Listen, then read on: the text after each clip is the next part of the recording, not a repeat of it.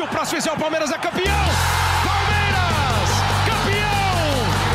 Marcelinho e Marcos partiu, Marcelinho bateu! Marcos pegou! Esse mundo animal no drible! Animal, animal, animal! Tá começando a versão pocket do GE Palmeiras com a análise do sorteio da Libertadores. Eu sou Lara Grupp e estou com Lucas Garbelotto, repórter que cobre o Palmeiras para o GE, e Leandro Boca, representante do Verdão no projeto A Voz da Torcida. Pra gente começar esse papo falando do Palmeiras, foi a melhor campanha aí na fase de grupos.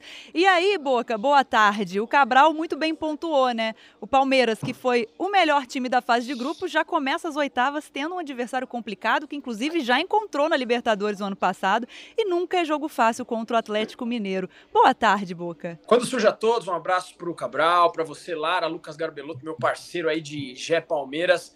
Gente, o Cabral falou tudo aí. É, esse negócio de sorteio é complicado, né? O Palmeiras faz a melhor campanha geral da Libertadores. Eu acho que seria muito legal se o primeiro enfrentasse o último, o segundo, penúltimo, por aí vai, assim fosse construindo as próximas fases da competição. Infelizmente, não é o Boca que constrói a regra da Libertadores e o Palmeiras, mais uma vez, enfrenta um time sendo o imã né, do Palmeiras na competição, que é o Clube Atlético Mineiro.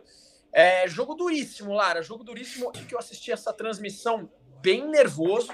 Eu estou nervoso, estou confiante. Estou confiante. Mas assim, pô, cara, de novo o Atlético Mineiro, de novo um time tão forte depois do Palmeiras fazer uma campanha brilhante. Confiante sempre. Eu sempre vou acreditar no verde, no maior verde do mundo. Mas que vai ser um jogo muito duro, vai entre idas e vindas, estarei em Minas Gerais. Perfeito. E é uma terra caminho, muito, viu, uma terra muito boa, Minas Nossa, Gerais. E Filipão no caminho. Também, tem isso, tem isso, tem isso, tem isso. Eu esqueci por um minuto, eu esqueci por um minuto, gente. Isso aí, isso aí, isso daí engrandece o jogo. Só que a gente está falando é, é, que a gente vai enfrentar um treinador extremamente copeiro, extremamente capacitado, que infelizmente eliminou o Palmeiras na última edição da Libertadores.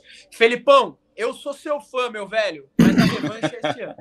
Lucas Garbelotto, boa tarde, meu querido. É aquele negócio, né? Quem quer ser campeão não pode escolher adversário. Se você passa de um confronto desse também, você passa grandão, é né? Já chega nas quartas vencendo um confronto complicado. E aí, Lara, tudo bem? Cabral, Boca, Boca, meu parceiro de GE Palmeiras, a gente está sempre junto aí. Cara, vou te falar que acho que o principal reforço do Galo para esse ano é ter o Filipão no banco de reservas. O Palmeiras bateu o Galo em 2021 com dois empates, bateu o Galo em 22 com dois empates. Ou seja, o retrospecto é positivo para o Palmeiras. É, as duas vezes que enfrentou, passou. Mas o Filipão sabe, sabe o que fazer, né? Ele sabe como, como jogar nessa hora, ele sabe como controlar o seu time nessa hora. Mas assim, é o que você falou, né, Lara? O Palmeiras, quando foi campeão em 2021, por exemplo, bateu o São Paulo nas quartas, o Galo na semi, e depois foi vencer o Flamengo na final. Então, quem quer ser campeão não tem muita escolha, e eu acho que se o Palmeiras passar pelo Atlético, ele também dá recados, né? Porque se a gente, depois a gente vai olhar a chave daqui a pouco, mas eu acho que o Palmeiras tem um confronto das oitavas que talvez seja o mais difícil da chave, se a gente for olhar assim em termos de tamanho, de, de, de nível de time. Mas é isso, acho que quem quer ser campeão não tem muito, não tem muito como escolher, como escolher adversário não. É isso. E vamos falar muito sobre chaveamento também, né? Analisar qual seria o caminho do, do Palmeiras. A gente já deu uma passada aqui para nossa audiência rotativa também, quem estiver chegando agora. E antes de entrar lá, pensar na frente, vamos dar uma olhada no que foi a campanha do Palmeiras até agora na Libertadores. O pessoal vai colocar para a gente na tela o grupo do Palmeiras. O Palmeiras teve a melhor campanha da, do, do grupo C, né, na Libertadores Libertadores e a melhor campanha na fase de grupos da Libertadores. Foi primeiro uhum. colocado com 15 pontos. Mais uma vez, né? O ano passado também o Palmeiras, inclusive, bateu recorde atrás de recorde na Libertadores. Esse ano foi um pouco mais tranquilo, mais acanhado na questão de saldo de gols, né? O ano passado o Palmeiras goleou em vários jogos da fase de grupos. Mas temos aí Palmeiras, o primeiro colocado, Bolívar, segundo coloca colocado com 12 pontos, Barcelona de Guayaquil com 4 pontos e o Cerro Portenho com 4. Barcelona que foi para a Sul-Americana, terceiro colocado do grupo. Boca, queria saber de você, o que, que você achou da campanha do Palmeiras até agora? Palmeiras que né, estreou com uma derrota, mas mostra também um poder de reação, é, não só na Libertadores, eu acho que isso é uma característica muito marcante do, do, do Palmeiras, né? Queria saber o que, que você achou da campanha o que, que você espera daqui para frente, pelo que você já viu desse Palmeiras de Abel Ferreira. Lara, o Palmeiras é um time extremamente equilibrado, né? Mentalmente muito equilibrado. A gente começa mal na Libertadores da América, mas assim, o Palmeiras foi praticamente com a base enfrentar o Bolívar na altitude. Né? O Palmeiras tomou uma virada no Bolívar lá no jogo de estreia, mas isso não abala mais a Sociedade Esportiva Palmeiras. Vocês veem que, por exemplo, no Campeonato Paulista, o Palmeiras enfrentou a Água Santa, perdeu, só que no jogo de volta goleou o adversário. Então o Palmeiras é um time mentalmente muito equilibrado. A cabeça fria do Abel Ferreira realmente acontece nesses momentos. Tanto que no, no, no, último jogo, né, o Palmeiras, o Palmeiras venceu, venceu bem e não deu nem espaço para a equipe adversária. É uma campanha excelente, é um Palmeiras de recorde das últimas seis edições da Libertadores. Cinco vezes nós estivemos no topo. Uma delas, inclusive, não estivemos porque o próprio Atlético Paranaense, o Atlético Mineiro estava na nossa frente e a gente acabou sendo campeão, né? Que foi no ano de 2021. É uma equipe muito equilibrada, Lara, mas eu ainda tô com esse sorteio meio meio engasgado, uhum. tô meio nervoso. Ainda tá digerindo o sorteio. Garbeloto, agora não dá para não falar sobre a questão do elenco curto do Palmeiras, né? Com tantas competições importantes. O Palmeiras que no Campeonato Brasileiro tá deixando a desejar, né? Pelo que a gente esperava do Palmeiras no Campeonato Brasileiro, não que esteja muito mal, mas é, é eu pelo menos no início da temporada é, contava com o Palmeiras bem na parte de cima, líder nessa, nessa fase do campeonato. A gente vê o Palmeiras tropeçando, o que não aconteceu no ano passado. Sim. E aí tem hoje, né, um confronto contra o São Paulo, era pela Copa do Brasil, que é muito importante, é um rival também. E agora esse confronto contra o Atlético Mineiro não tem jogo fácil no, nessa sequência aí do Palmeiras. E aí a gente cai no, nesse debate de sempre: elenco curto, como é que vai ser a administração de todas essas competições para o Palmeiras e para o Abel Ferreira, né, que é o técnico. Olha, a gente até bateu esse, esse papo já no podcast sobre se o Palmeiras seguiria se dedicando 100% ao Campeonato Brasileiro, time titular o tempo todo e tal. Mas assim, a partir do momento que o Botafogo abre 10 pontos de vantagem do Palmeiras, eu acho que você começa a ter algumas prioridades. E assim, Pô, o Botafogo dá algum indício para a gente hoje de que não vai ser, não vai ficar na liderança do campeonato ou que pô, vai começar a perder de uma hora para outra? Tudo bem, o Luiz Castro foi embora. Mas contra o Vasco, já sendo o Luiz Castro, o Botafogo passou por cima do Vasco. Então, assim, eu acho que o Palmeiras tem um elenco, um time, o Palmeiras tem um time titular muito forte, muito forte, é um time realmente muito bom. Mas Libertadores, você precisa ter todo mundo à disposição. Então vamos supor que o Palmeiras dê preferência em algum momento. Pô, vamos, vamos insistir com o time titular, titular, titular. E pode acontecer de novo o que está acontecendo agora contra o São Paulo. O Rony entrou contra o Atlético Paranaense, torceu o pé. Ainda não se sabe se ele joga hoje. O Zé Rafael também está machucado, não vai jogar hoje. Então, assim, acho que o Palmeiras vai ter que começar a enxergar suas prioridades. E, obviamente, o Boca pode falar muito melhor o Palmeiras, o palmeirense tem um carinho especial com a Libertadores. O palmeirense gosta da Libertadores, tem música para a Libertadores. Então eu acho que, como você bem disse, o elenco está mais curto e é um elenco menos experiente. Então talvez seja o momento do Palmeiras olhar. É em agosto, é verdade, na primeira semana e na segunda, né? Ali entre dia 2 e 9 de agosto. Mas acho que é hora do Palmeiras começar a olhar o que realmente vale a pena você ter sua força máxima o tempo todo. E eu acho que Libertadores e Copa do Brasil vale muito a pena porque eu, eu, na minha opinião, eu não vejo o Botafogo deixando o Palmeiras buscar esses 10 pontos tão fácil, não. Não sei se vale a pena gastar essa, essa gasolina toda para tentar buscar o Botafogo no Campeonato Brasileiro. Boca, vou aproveitar que o Garbeloto jogou para você isso aí, e aí o Palmeiras é quarto colocado no Brasileiro com 23 pontos, né? O Botafogo líder tem 33. Você como torcedor hum. concorda com isso? Acha que o Palmeiras tem que olhar o Brasileiro de uma forma diferente a partir do momento que está 10 pontos atrás do líder? Ó, eu não acho que o Palmeiras tem que olhar o brasileiro de uma forma diferente. Até porque a gente está disputando outras Copas. E Copa é aquele negócio, é mata-mata. Tudo pode acontecer e, de repente, em um jogo, infelizmente, tudo pode ir por água abaixo. Então o Palmeiras tem que estar tá no pelotão da frente. Apesar do time ser extremamente forte, se você não olha com atenção para a competição, você começa a se distanciar. E a gente tem que estar, tá, por exemplo, na Libertadores do ano que vem. Eu ainda eu ainda não desacredito no título do Palmeiras, tá? Do Campeonato Brasileiro. Para mim é super possível. O Campeonato Brasileiro não chegou nem na metade. Uhum. Fato é que, que o próprio Abel e a comissão técnica já não levam o brasileiro como prioridade. É só você ver que no último jogo contra o Atlético Paranaense só tinham dois titulares em campo, né? Exatamente. Sim. Poupou o time inteiro. Então a prioridade do Palmeiras nitidamente não é. E o que o Garbeloto falou sobre o carinho especial do torcedor com a Libertadores, isso não tem a dúvida. Você pode ter certeza que se você der um contrato na mão de 90% para mais da torcida palmeirense e falar, olha, você tem que abrir mão de duas competições e ficar com uma, 90% para não falar 100 vai assinar, eu fico com a Libertadores. Cabral Neto, quero ouvi-lo então sobre o confronto entre Palmeiras e Atlético Mineiro, voltando ao assunto para Libertadores porque é difícil até apontar um favorito, né? O, o, Atlético tem um elenco muito forte, mas passou por momentos turbulentos também na temporada, está se recompondo agora, como a gente disse, com o Filipão no comando. E aí, o que, que, a gente pode esperar? Tem como falar, olha, o Palmeiras chega melhor pelo trabalho de longo prazo feito pelo Abel, né? Pela experiência que tem é, tido na Libertadores nos últimos anos também? Ou é tudo igual para cada 50-50 para cada lado? Então, Lara, a gente está falando aqui que o sorteio realmente foi ruim, de alguma forma até injusto por tudo que o Palmeiras fez na primeira fase.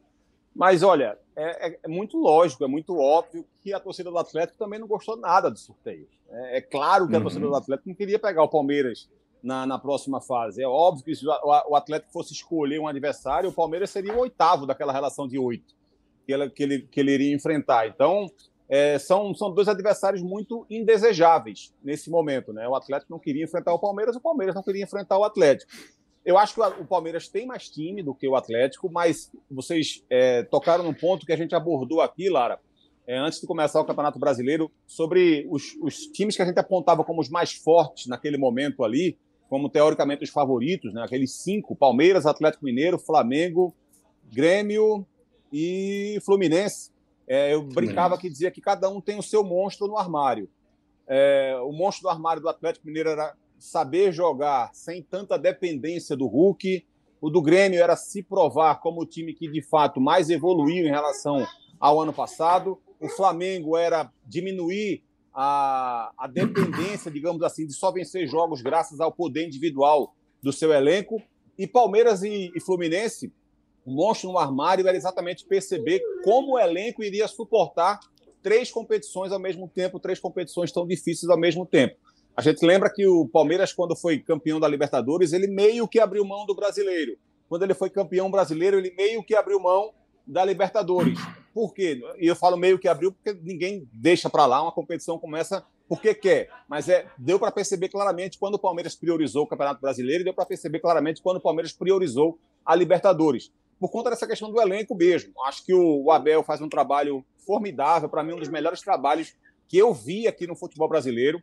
É, a forma como ele consegue reencontrar um jeito de jogar, aquilo que eu falei antes da transmissão do sorteio. Ele não deixa um determinado problema da equipe se transformar num problema real e que os adversários percebam esse problema para mexer na forma do que o Palmeiras joga. Ele se antecipa a esses fatos. Ele vai mexendo na, na forma que um jogador joga, ele mexe na função de um atleta em determinado jogo, porque ele sabe que naquela partida ele precisa que aquele atleta faça aquela, aquela, aquela função específica. Você vê que o Zé Rafael se transformou num primeiro volante. No jogo passado ele não teve o Zé Rafael, ele colocou o Gabriel Menino, que era lateral direito, que se transformou num meia pela esquerda. O menino foi o primeiro volante, o Richard Rios foi um meia mais avançado trocou de lado, de lado com, com o Veiga, o Veiga mais à esquerda, ele mais à direita, e o time funciona, porque ele tem muito controle sobre aquilo que ele consegue mexer e aquilo que ele quer fazer na equipe. Ele, o Palmeiras hoje tem quatro zagueiros apenas. Você pensa num elenco como o Palmeiras, teoricamente, ele deveria ter mais do que isso. Os quatro são muito bons, mas o Murilo estava machucado até bem pouco tempo, está voltando agora. O Naves é um garoto da base ainda. Então, é evidente que o, que o elenco do Palmeiras é curto. A cabeça de área do Palmeiras teoricamente seria um grande problema se não fosse a competência de Abel, porque ele achou um Zé Rafael como um volante, aí ele usa um Jailson, um Atuesta, que os dois se machucaram recentemente, né, se lesionaram, é, ele usa o menino, então ele, ele vai encontrando soluções para aquilo que a diretoria não dá para ele de solução. Por mais que o trabalho da diretoria também seja muito bem feito em vários momentos, mas acho que esse ano, por exemplo, o Palmeiras merecia ter contratado mais gente, sabe? Perdeu jogadores importantes e poderia ter reforçado melhor e, e, com mais quantidade também o seu elenco. Mas ainda assim, ele vai conseguindo encontrar soluções. E o Atlético passa por um processo muito complicado que a gente vai, vai se aprofundar um pouco mais na frente, mas é uma mudança muito drástica do seu jeito de jogar. O Cudê não saiu, não foi demitido porque o trabalho dele era ruim. Ele, ele saiu no melhor momento do trabalho dele. e o Cudê pensa futebol completamente diferente do que o Filipão pensa. Então o Filipão está no processo agora de um cavalo de pau, uma guinada completa que você vê nos primeiros jogos, o Atlético não teve bom desempenho na maior parte do tempo. Não conseguiu jogar bem com constância. É uma equipe que parece mais o Atlético Mineiro do Galo Doido do Cuca de 10 anos atrás do que o que o Atlético vinha fazendo recentemente. Mudou a posição do Paulinho, que vinha sendo fundamental na equipe, passou a ser um ponto esquerda. Isso prejudicou o futebol do Paulinho, inclusive. É um Atlético que não tenta mais ser protagonista do jogo, com muita ligação direta, jogo direto, com pouca posse de bola.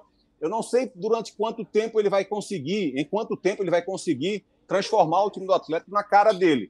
Isso pode ser um fator determinante para esse confronto entre Palmeiras e Atlético. Agora eu vou tentar levantar um pouquinho o astral do Boca, porque é um confronto difícil de oitavas, mas se a gente avaliar o chaveamento, eu acho que o outro lado está mais complicado. Então, ó, temos Atlético Nacional e Racing, Nacional e Boca, né? E aí, passando para umas quartas de final, o Palmeiras enfrenta Deportivo Pereira ou Independente Del Valle. E aí, passando para uma semifinal, enfrenta um dos desses quatro que eu falei no início, né? Atlético Nacional ou Racing, Nacional do Uruguai ou Boca. E aí, Boca, assim, queria saber a sua opinião sobre o chaveamento também, porque, na minha opinião, já deixei minha opinião aqui, o outro lado ficou mais complicado.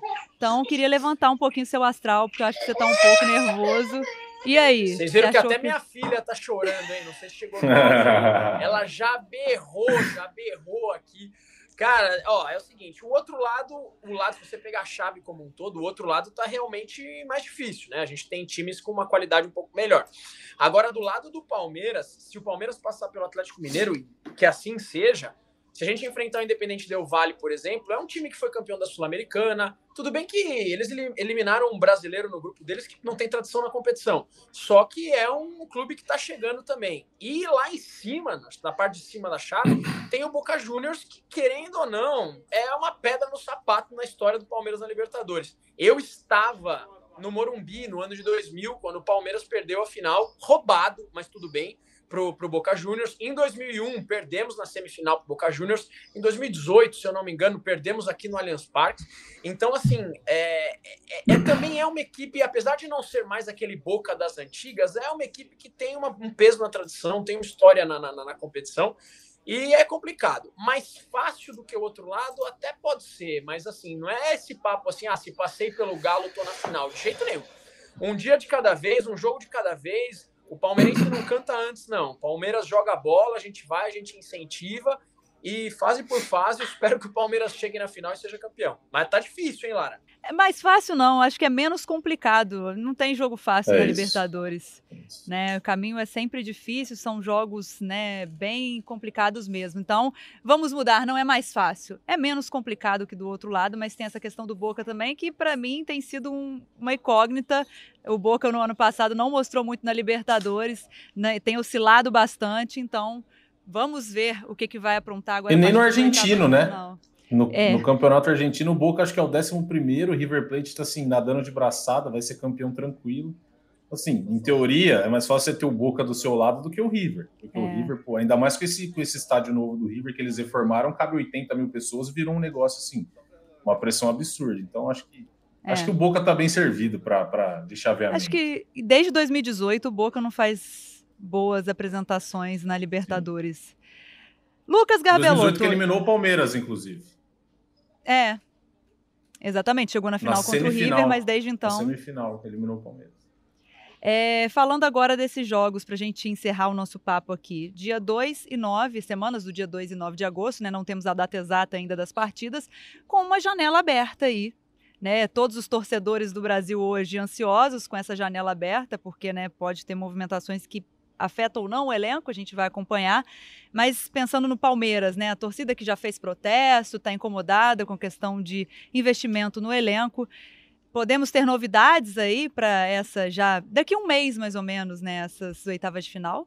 É, o Palmeiras tem uma, uma prioridade que é o que a gente até a gente conversa lá no podcast, que é um primeiro volante, né? O Palmeiras perdeu o Danilo, Palmeiras foi buscar o Jailson, o Jailson não se, não se adaptou ao Palmeiras, se machucou, não conseguiu. Ele até começou bem, mas depois ele não ele não conseguiu se firmar. Mas assim, o Palmeiras vai ao mercado buscar um primeiro volante, até bate um papo também com os meninos setoristas. E assim, a ideia é ter esse. O primeiro volante é um cara que o Palmeiras precisa. O Cabral comentou. O Zé Rafael teve que virar o primeiro volante do time. Sem o Rafael, ele já testou o Gabriel Menino, ele testou o Richard Rios. Contra o Atlético Paranaense no final de semana, o Naves, que é zagueiro, fez essa posição de primeiro volante. Então, assim, o Palmeiras tem uma prioridade, que é um primeiro volante para a janela. E assim, pô, o Boca, se eu for Boca, se, eu tenho certeza, o Boca, nosso Boca, se o Palmeiras não aparecer com o primeiro volante, aí já é, de, aí já é demais pedir calma da torcida. Porque já era para ter aparecido um primeiro volante para substituir o Danilo na outra janela, na janela de começo do ano. Então o Palmeiras vai atrás de um primeiro volante agora.